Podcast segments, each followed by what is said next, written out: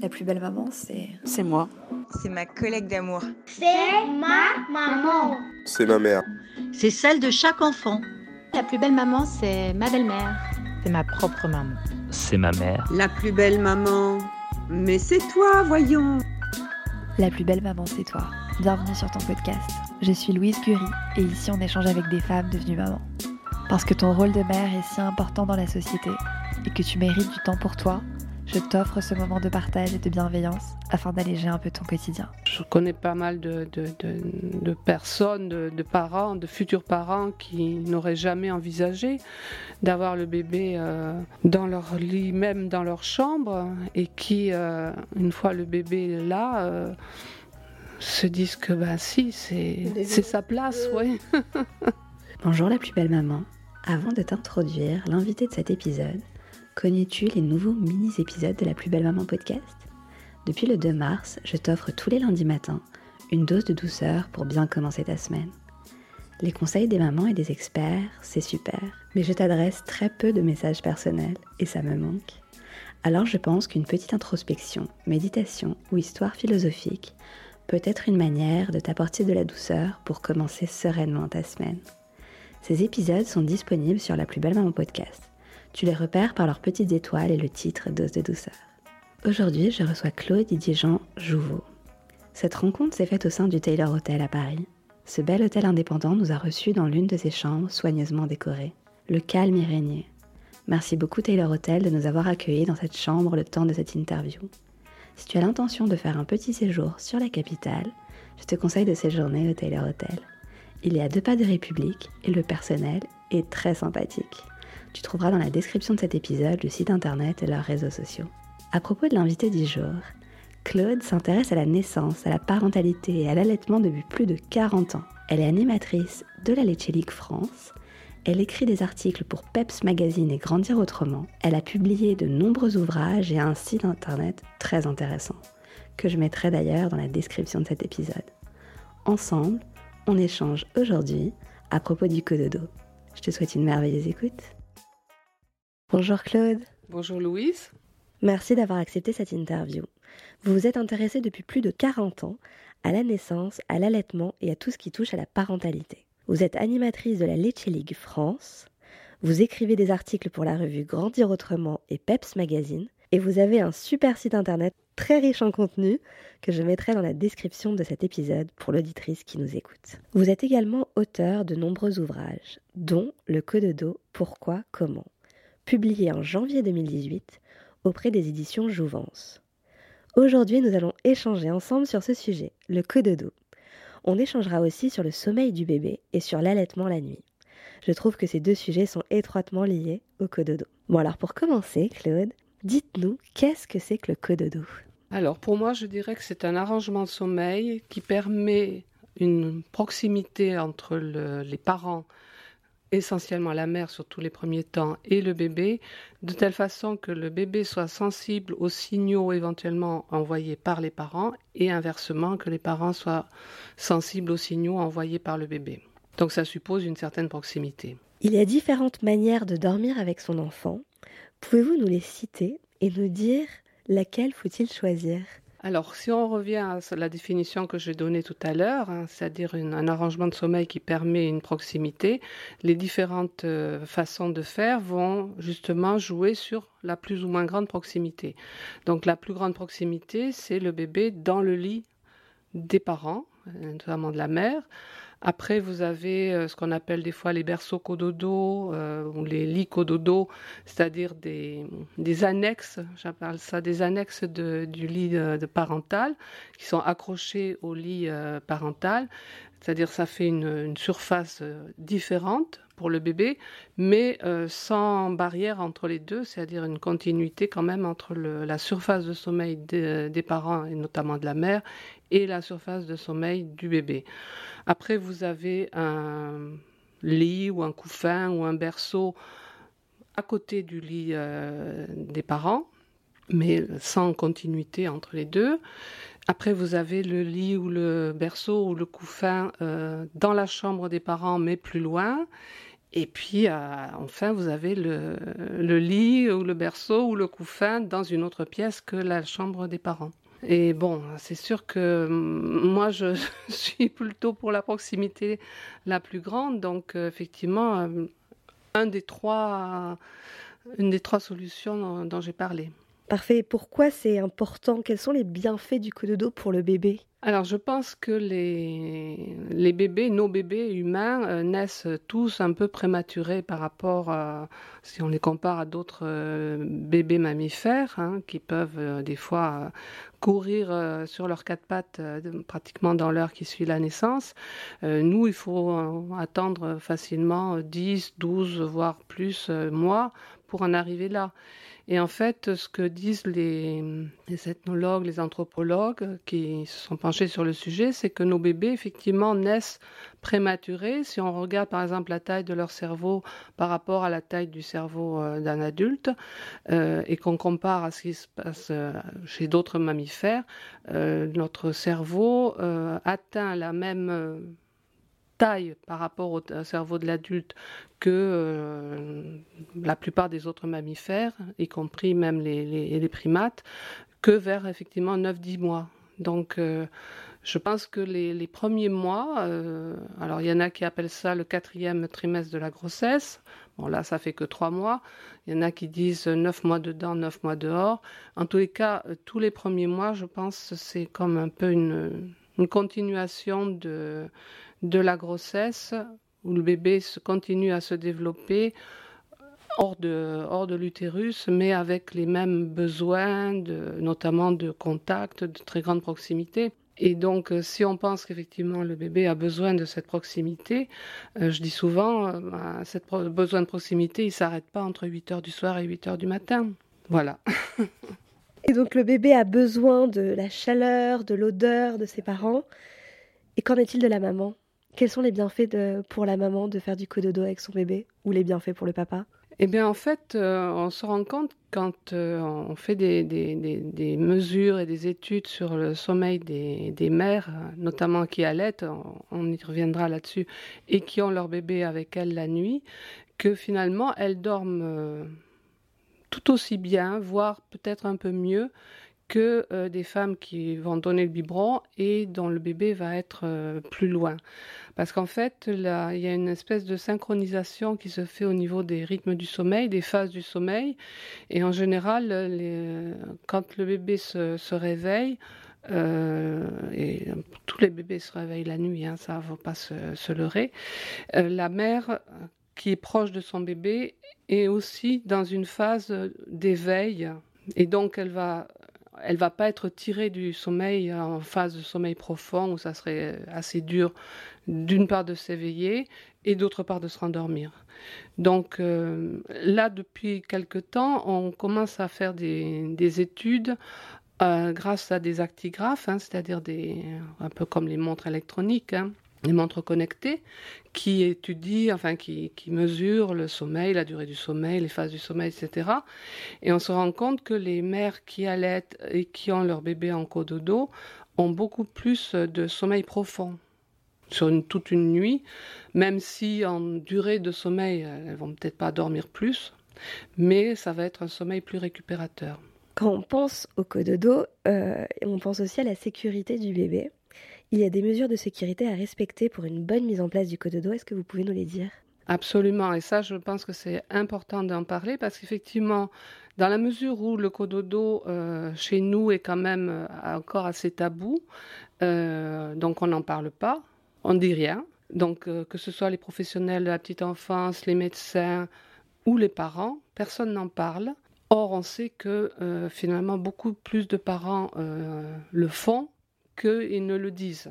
Mais euh, on peut éventuellement des fois euh, se résoudre à le faire par un, peu désespéré parce qu'effectivement euh, le bébé se réveille et puis on n'arrive plus à se lever pour lui donner à manger, puis se le recoucher, se recoucher, etc. On finit des fois par prendre le bébé avec soi un peu par, force, mais sans avoir éventuellement eu l'information sur le fait qu'il y a un certain nombre de, de, conditions à respecter. Donc les principales, c'est effectivement euh, ne pas prendre le bébé avec soi si on est alcoolisé, si on a pris des médicaments euh, qui diminuent la vigilance, notamment des somnifères, euh, si on est tabagique, que ce soit le père ou la mère d'ailleurs. Ne pas le faire sur un canapé ou un sofa, enfin, mais rester avec un, une surface ferme. Ne pas couvrir l'enfant, hein, donc euh, effectivement ne pas le recouvrir avec euh, plein de couvertures et de, et de couettes. Qu'est-ce qu'il y a d'autre que auquel j'aurais pas pensé? Il y a un PDF que de toute façon je mettrai. Tout à fait, effectivement. Je voulais vous, vous dire qu'effectivement, il y a un PDF qui, qui regroupe toutes ces consignes de sécurité qui sont à, connaître, effectivement. Je mettrai ce PDF illustré, euh, réalisé par la Lecce League, qui est très bien. Je voulais dire, justement qu'un euh, certain nombre d'organismes, alors malheureusement pas encore en France, hein, euh, mais par exemple un, organisme euh, britannique qui est autour de la mort subite de, du nourrisson, qui a arrêté de déconseiller le cododo parce qu'ils se sont rendus compte, ils ont fait un questionnaire euh, auprès de, bah, des, gens qui, consultaient leur site, etc. Ils se sont rendus compte, je crois, qu'il y avait 65-70% euh, qui disaient que ils pratiquaient l'encododo au moins ben, de façon euh, occasionnelle, peut-être pas tout le temps, mais de façon occasionnelle. Et donc ils se sont rendus compte que c'était sûrement plus utile de, de, donner les consignes de sécurité plutôt que de dire non, non, faut pas le faire, faut pas le faire. Voilà. J'aimerais bien qu'en France aussi on en, arrive là. Donc le PDF va pouvoir aider l'auditrice qui nous écoute. Le PDF, donc il, il, a été réalisé par la Lecce League, je le rappelle, qui est très bien, je le mettrai dans la description de l'épisode. Alors que diriez-vous aux mamans qui nous écoutent et qui pensent que le cododo est synonyme de risque de mort subite du nourrisson? Alors déjà, euh, je pense qu'il y a souvent une confusion entre euh, risque d'étouffement et risque de mort subite, ce qui est euh, différent en fait. Hein. La mort subite, bon, déjà maintenant, on, emploie plutôt le terme de mort inattendue du nourrisson plutôt que mort subite et inexpliquée. En général, c'est parce que justement, on ne trouve pas de, cause euh, évidente. Hein. Euh, alors, ce qui est sûr, c'est que le, le cododo, dans le sens de bébé dormant dans la chambre des parents, on sait que c'est euh, préventif de la mort subite. Ça, c'est sûr, il y a plein d'études là-dessus. Et d'ailleurs, je vous dis que dans le nouveau carnet de santé, enfin, qui a, déjà, doit dater de 2017, il n'est plus tout à fait si nouveau que ça, euh, il est recommandé de dormir avec le bébé, enfin, de faire dormir le bébé dans la chambre des parents jusqu'à six mois.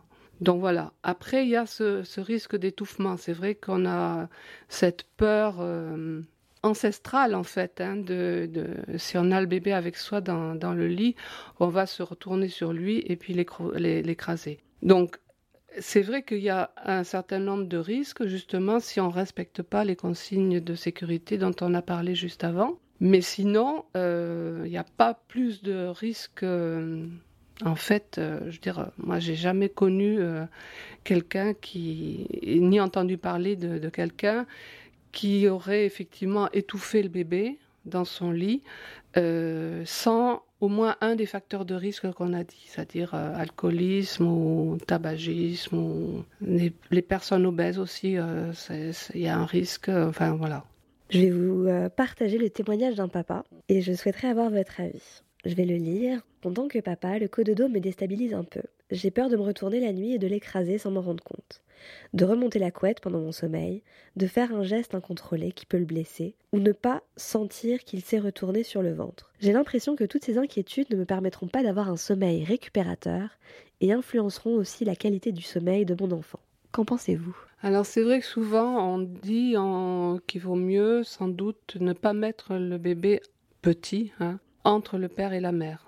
Parce qu'effectivement, la, mère, surtout qui allait, hein, je veux dire, tout ce que je dis là, ça concerne les mères qui allaitent. Enfin, pour ce qui est du partage du lit. D'accord. Ok? Euh, le partage de la chambre, euh, non, bien sûr. hein, ça- même si on n'allait pas, il n'y a pas de problème. Le partage du lit, c'est vraiment pour les mères qui allaitent, parce que justement, elles ont une, euh, une sensibilité qui va faire que déjà, euh, rien qu'au niveau de la posture, elles vont adopter en général une, une posture qui va faire euh, que le bébé va être protégé. En général, elles se tiennent sur le côté avec les, les jambes repliées, le bras qui va être au-dessus de la tête du bébé et la tête du bébé qui va être au niveau des seins pour téter justement. et là, c'est vraiment une posture de sécurité. Toute la nuit.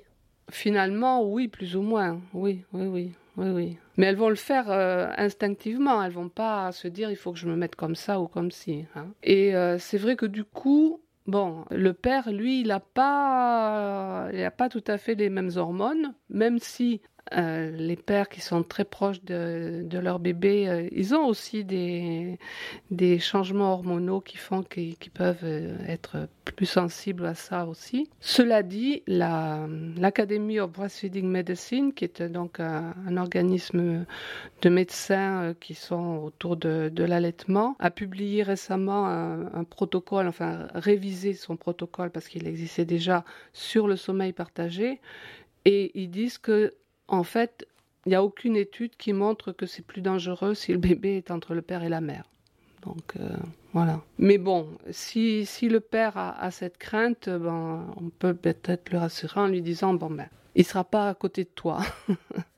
Vaut mieux le- ne pas le mettre au milieu, quoi. Dans ce cas-là, oui, oui, oui, oui, oui. Et moi, j'avais aussi une autre question que je n'ai pas mis dans ma liste, mais par exemple, si on décide de, fa- décide de faire du cododo, le bébé s'habitue à notre chaleur, à notre odeur. Si, par exemple, un week-end, on décide de partir et on le laisse avec les grands-parents, le bébé, il va, se... va perdre tous ses repères, non? Euh, oui, alors bon, ça dépend quel âge il a. hein. Je pense que quand même, euh, quand il est un peu plus âgé, il peut s'adapter à, à d'autres façons de faire. hein. C'est comme un peu les, euh, les femmes qui ont un bébé qu'elles allaitent et le bébé s'endort presque toujours au sein. Et elles sont souvent très inquiètes quand le bébé va aller à la crèche, euh, quand il aura 4, 5 euh, mois et tout ça. Comment ça va se passer? En règle générale, les bébés, euh, bah, ils trouvent d'autres façons de faire, et puis l'adulte aussi qui s'occupe de de- d'eux va trouver d'autres façons de faire. Et pour ce qui est par exemple des grands-parents, moi je connais des grands-parents effectivement qui ont fait du du cododo avec leurs petits enfants. Hein. Et l'enfant, il est bien. Ben oui, ouais. Le cododo, vous le préconisez jusqu'à quand? C'est la maman qui décide, c'est le bébé, comment ça se passe? Alors, effectivement, on peut faire, euh, comme on fait un sevrage naturel du sein, euh, attendre effectivement que, que ça se fasse euh, tout seul et que le- à un moment ou à un autre, l'en- l'enfant souhaite avoir son in- entre guillemets indépendance pendant, le- pendant la nuit. Cela dit, je pense qu'il n'y a pas vraiment de, il n'y a pas vraiment d'âge. Enfin, ça, dépend. Il y a certains parents pour lesquels ça va être euh, possible jusqu'à 9 mois ou jusqu'à 12 mois, d'autres plus tard. Il y a un moment où peut-être les parents, ils ne veulent plus. hein. Donc euh, je pense que ça c'est à, à négocier dans ce cas-là, hein. Euh, surtout après, après un an. Euh, mais ça peut continuer. Je veux dire, vous avez par exemple au Japon, euh, toute la famille dort, dort ensemble dans la même pièce, hein, sur des futons. J'avais vu une fois une, une photo d'un catalogue japonais de genre La Redoute. Dans la partie literie, il y avait euh, on montrait une, une photo d'un futon pour une personne, et puis un futon pour deux personnes, et puis un futon pour deux personnes et un enfant au milieu, puis un futon pour deux personnes et puis deux enfants au milieu. Enfin, Ça grandissait. voilà, ouais, ouais, ouais, ouais. Oui, oui. Donc bon, je pense qu'il n'y a pas, il n'y a pas d'âge au-delà duquel c'est un problème, disons. Après, euh, ça dépend aussi du vécu de, de chacun, de chaque famille. hein. Et imaginons que nous, on souhaite à- un peu voilà, mettre une distance, mais que le bébé ne se sent pas prêt. Ça devient peut-être plus problématique pour les parents de gérer cette euh, séparation, entre guillemets. Oui, alors bon, c'est pas parce que ça n'a pas marché à un moment que si on réessaye un mois plus tard, peut-être que ça va marcher. Hein. Mais c'est vrai que bon, ce qui est bien, c'est quand tout le monde est prêt, c'est sûr. Après, je pense que hum, c'est un peu comme pour les réveils nocturnes, parce que souvent c'est lié tout ça. Hein. Il y a souvent un moment où, pour les parents, et notamment pour la mère, il est clair que là, elle est plus du tout ambivalente et qu'elle veut que ça s'arrête. Et, souvent, ça marche à ce moment-là. Quand soi-même, on, est vraiment décidé qu'on n'est plus ambivalent du tout. Quand le choix est ferme. Je voudrais qu'on parle un peu du sommeil du bébé. Euh, j'ai vu sur Internet qu'il y a une, une, étude finlandaise qui a été réalisée dans les années 90 à propos du sommeil des bébés, portant sur 270 bébés âgés entre 1 à 12 mois, qui a donné les résultats suivants. Jusqu'à 3 mois, 90% se réveillent au moins une ou deux fois dans la nuit. De 3 à 5 mois, près de 3 quarts se réveillent une à deux fois, et 47% entre 9 et 12 mois. Aujourd'hui, je suis enceinte et je pense que je ne suis pas la seule à l'être et parmi mes auditrices, il doit en avoir aussi. Qu'est-ce que vous recommandez pour établir un bon rythme de sommeil avec son bébé? Je ne sais pas ce qu'on appelle un bon rythme de sommeil.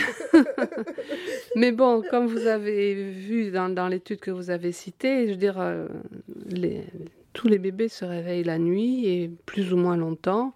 Et bon, euh, cette idée qu'à trois mois, ils doivent, entre guillemets, faire leur nuit, c'est euh, un, peu, un peu illusoire, je crois. Oui. Hein.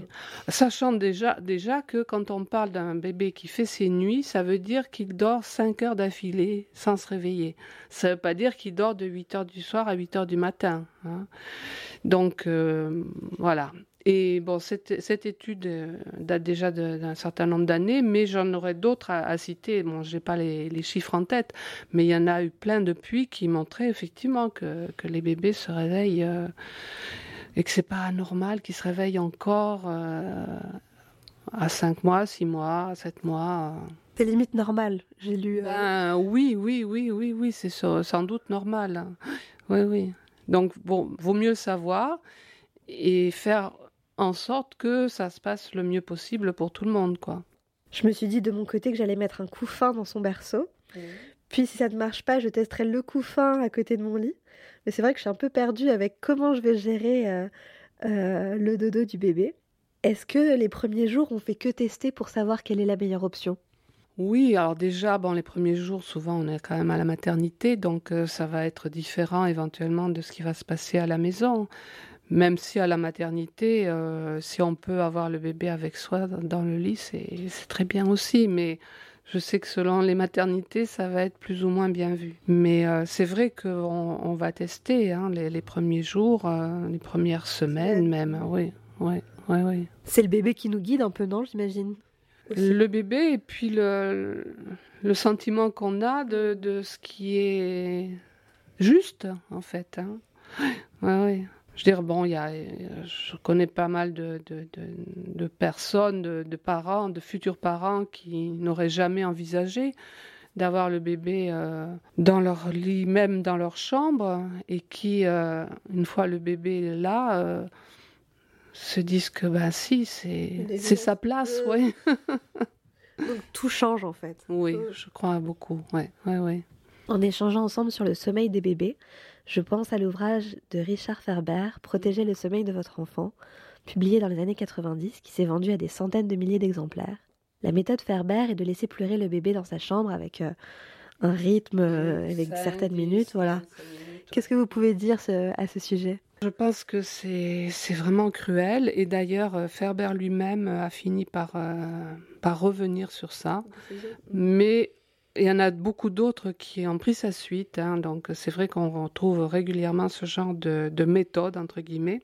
Alors déjà, ça marche pas toujours, hein, parce que des fois, euh, il y a des bébés qui sont vraiment très, très, très rétifs et qui vont pas arrêter quand même de, de pleurer et de se réveiller. Et il y en a d'autres, effectivement, on peut avoir l'impression que ça marche, mais là, je voudrais citer une étude assez récente qui a porté sur euh, quelques dizaines de, bébés avec leur mère qui justement suivaient un programme de ce qu'on appelle en anglais sleep training, donc entraînement au sommeil, avec un succès d'année de la, de la méthode Ferber. Hein.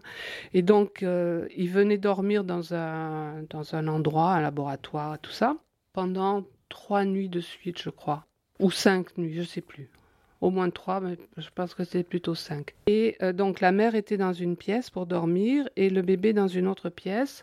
La mère ne, ne devait pas aller voir le bébé si elle l'entendait pleurer. Euh, il y avait une infirmière qui, qui venait voir euh, si tout se passait bien. Et donc, on, on a mesuré le, le, taux de cortisol dans la salive du bébé et de la mère, sachant bon, que le cortisol est un signal, de, un indicateur de stress. Hein. La première nuit, euh, les bébés ont pleuré, euh, les mères les ont entendus pleurer. Le cortisol dans la salive du bébé et de la mère était euh, plus, plus, plus. Et au bout de trois nuits, je pense effectivement, les bébés ne pleuraient plus. On ne sait pas s'ils se réveillaient quand même, en tous les cas, ils pleuraient plus. et ce qui était très intéressant, c'est que le taux de cortisol dans la salive du bébé était toujours aussi haut. Donc ça veut dire que les bébés étaient aussi toujours aussi stressés, sauf qu'ils ne le manifestaient plus en pleurant.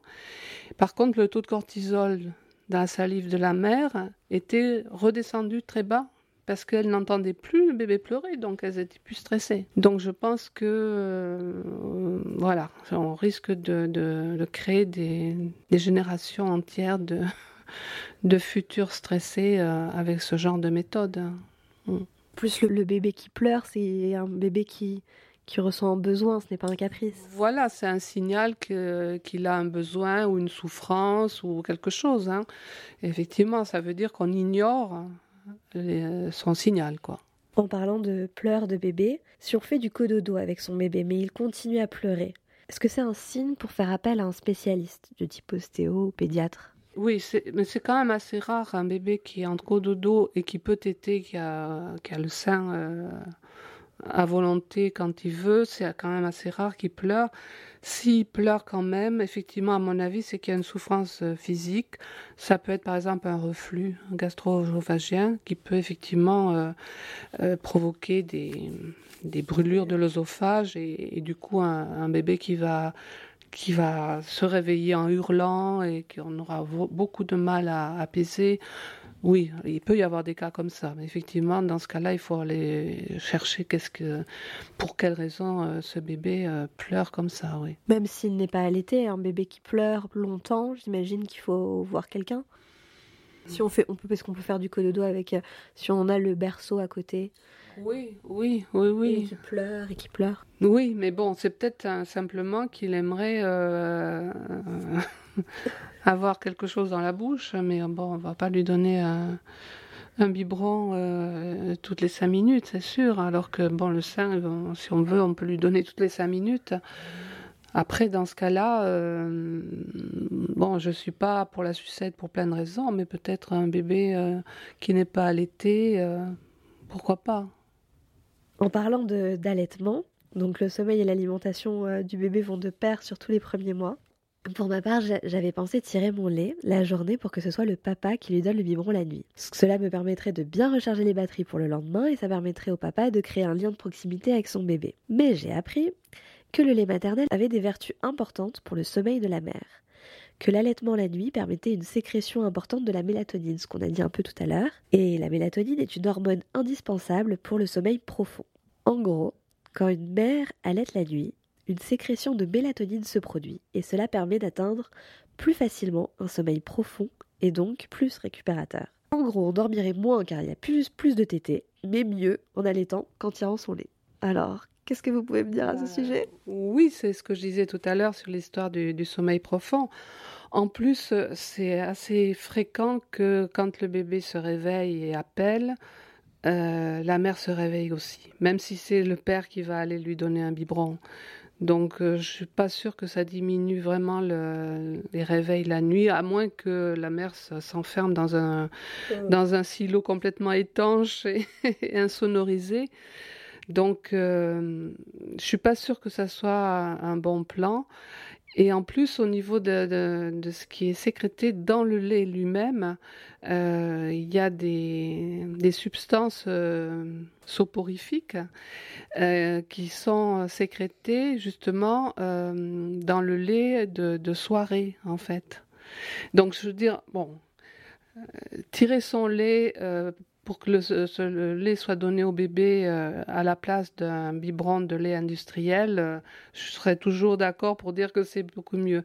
Mais il y en a maintenant qui remettent en cause le, fait de, tirer n'importe quand pour donner n'importe quand, parce que peut-être effectivement que on sait maintenant que le, lait du, matin contient des, des substances euh, réveillantes, disons. Mmh.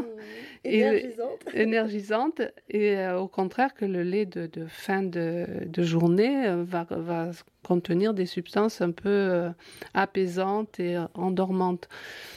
Donc voilà, si on tire son lait à 10 heures du matin pour qu'il soit donné à 2 heures du matin, c'est peut-être pas le mieux. Bon. Alors comment faire pour impliquer le papa? Parce que j'ai l'impression qu'on a beaucoup de, de responsabilités, de liens étroits avec son bébé. Le papa s'y travaille toute la journée. Moi, j'avais vraiment cette envie de, de l'impliquer, en fait. Oui, alors bon, je pense quand même que les, les papas peuvent faire plein de choses en dehors de donner des biberons.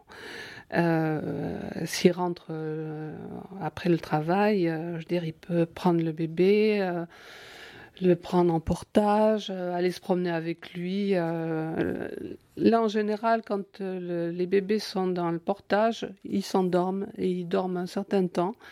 Donc, euh, effectivement, si, si, la mère euh, veut à ce moment-là euh, faire une petite sieste de une heure, une heure et demie, euh, ça peut être une bonne idée, par exemple. Et puis, il peut donner le bain, il, pas seulement changer les couches, parce qu'effectivement, on a l'impression le, le père qui fait quelque chose, il change les couches. Bon, c'est pas toujours ce qu'il y a de plus de ce qu'il y, a, ce qu'il y a de plus passionnant, sauf que, je veux dire, le, le quand on change le bébé, il y a toujours une interaction avec, avec lui. Hein. Et en plus, les, les cacas de bébé à l'été ne sentent pas mauvais. Hein, ça à dire. Donc euh, voilà, je pense que.